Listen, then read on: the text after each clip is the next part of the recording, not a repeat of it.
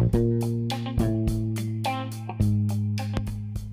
皆さんこんばんは顔ババラジオです、えーこの番組はエンジニア見習いの私顔ババが、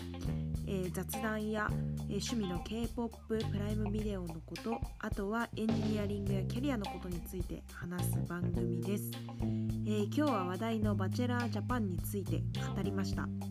ということで、えーバチェラージャパンは、えー、1人の男性を20人上の女性が取り合うという恋愛サバイバル番組です。で今回はそのバチェラーの一番面白かったポイントとバチェラー自身友永信也さんの考察をしています。それではお聞きください。どうぞ。で、えーネタバレ注意なので最終回まだ見てないっていう人はこの先聞くのは後でにしてくださいね。でまあね今回の「バチェラー」の結末私ね一番ね結末見て思ったのはみんなバチェラーめっちゃ本気で見てんだなって思いました。もうさみんなすっごい怒り狂っててあのネット民たちが。あのーすごいバチェラー本気で見てるんだなって思いました。ねまあとはいえ今回の結末はちょっと、まあ、賛否両論っていうか非しかないと思うんですけどあのあそこのさ最後でさ「俺バラ今日渡されへんわ」って言うべきだったよね本当に。はい。でまあ今日はちょっと2点語りたいことがありまして1点目がですね私的今回バチェラー面白かった MVP はい。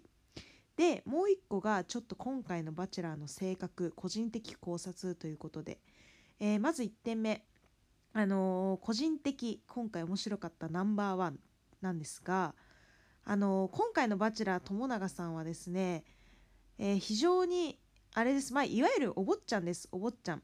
で家族が経営する病院の理事をやるっていうまあ合法的なすねかじりをしているっていうね青年なんですけどすごいかっこいいし私今までのバチェラーの中で一番いいんじゃないかなと思います。なんかまあ自分の努力云々とかじゃないかもしれないですけどでもそんなすっごいアホそう、まあ、最後あれですけど初めの方すっごいアホそうとも思わなかったしすごくあのルックス素敵ですよね。まあ、でとにかくねでそれで今回のその友永さんすっごいその水にどれだけ飛び込んでくれるかっていうのを自分の愛情の指標とするんですよ。もうことあるごとにあのー海にダイビングした後ねみんな寒いって言ってんだけどまあもう一回飛び込めるかとかあとなんかちょっとグアムとかに行ってもなんか汚い海みたいなところに飛び込めるかとそれま飛び込んできてくれたらねあのー来てくれたんですよねって言ってすごいそれねポイントアップなんですよ。でしまいにはウェディングドレスを着たその岩間さんっていうまあ最後ねくっついた人なんですけどウェディングドレスを着てるのにもかかわらずプールに飛び込ませるっていうことをするんですけどけどねあの 私すごい面白かったなって一番のポイントは第6話の田尻夏樹さんとの会話であの俺は海か山かだったら絶対山派やねんと。絶対山って言うんですよ。えみたいな。私そこで二度見ちゃった。えみたいな。めちゃめちゃ水入れたじゃん。えと思って。でそしたらさ水があんまり好きじゃないって言うんですよ。えめちゃめちゃ水の中で待ってたやんと思って。ちょっとね今回一番面白かったのはそれです。だからさあのそれ聞いた瞬間にあれはあのですかね純粋に水を楽しみたいとかそういう気持ちは1ミリもなく普通にあの入水訓練だったんだなって入水試験だったんだなって思いました。それがあの1点目今回バチェラーで一番面白かったポイントです。で2点目まあこっち本題です、えーバチェラーの個人的性格の分析ってことなんですけどあの全体を通してねバチェラー今回すごい察するコミュニケーションが多かったなって思います。うん。であのー例えばなんですけどまず岩間さんをあの初めのねファーストローズ渡して初めちょっとデートするんですよ結構いい感じの。それから結構しばらく呼ばないんですよね。だから岩間さんもそのその間にえみたいななんかデート呼ばれないみたいになっちゃうんですけどあの本人に言わしてみると、まあ、その取っといてたと。もう絶対価値格なんで取っといてたって言うんですよ。これはね、まあ、察してくれと。いうことですよね。であとはてかねまあそもそもね最終回の時とかのあのエピローグの回ですごいあの今日は全て正直に話しに来ましたって言うんですよ。でもねこう本当に正直なところまで踏み込むとちょっとイラッとするんですよ。っていうのはまあそのだからさ8割俺は正直に喋ってると。であとの2割は察してくれと。でこれ喋れないのは分かるだろうと。だからなんで責めるねんっていう心情だと思うんですよね。でこれ察するコミュニケーション丸に。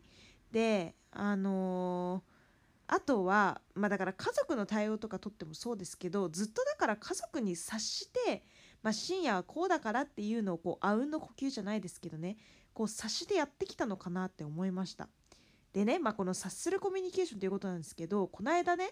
えー、ちょっとある記事を読んだんですよ。えっ、ー、とですね。なんだこれはえー、現代現代アイメディア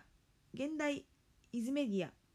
の記事でまあえっと今若者にゼンリーという位置共有アプリが流行っていてでその流行ってる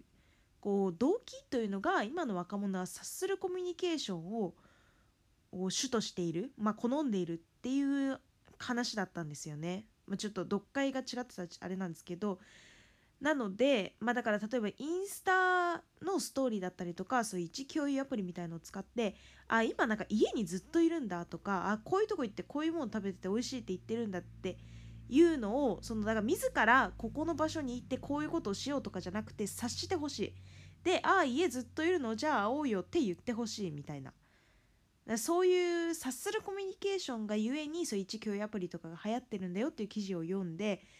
それに近いのかなって思いました。だからあの自分から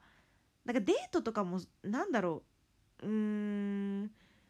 まあ今までの「バチェラー」から比べるどっちみちこれはね番組が用意してるデートなんですけど全部。でも他の人に比べたら俺がこれをやりたいとかは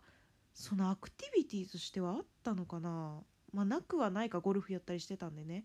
なくはないんですけどまあとにかくでも自分の感情は察してくれと。いう察するコミュニケーションが結構なんかある意味今風なのかなと思って。でもこれあのー、高校生とかが流行ってるアプリの記事で書いてあったんでまあちょっと32歳なんでね友永さん。そろそろまあ結婚したいのであれば察するんじゃなくていや察してくれじゃなくて、まあ、むしろね女性の気持ちを察して良きタイミングでデートに誘ったりとか言葉をかけられたりとかバラを渡さしたり渡さなかったりできると良かったのかなと思いますけど、まあ、番組的には、うん、そういうのでも面白いですけど今回でも面白いしねまあ気楽な気持ちで見るにはとっても面白い番組です。はい。あのバチェロレッテと大シーズン4もすごく楽しみにしています。ということで今日はちょっとバチェラーのことについて話してみました。それではさようなら。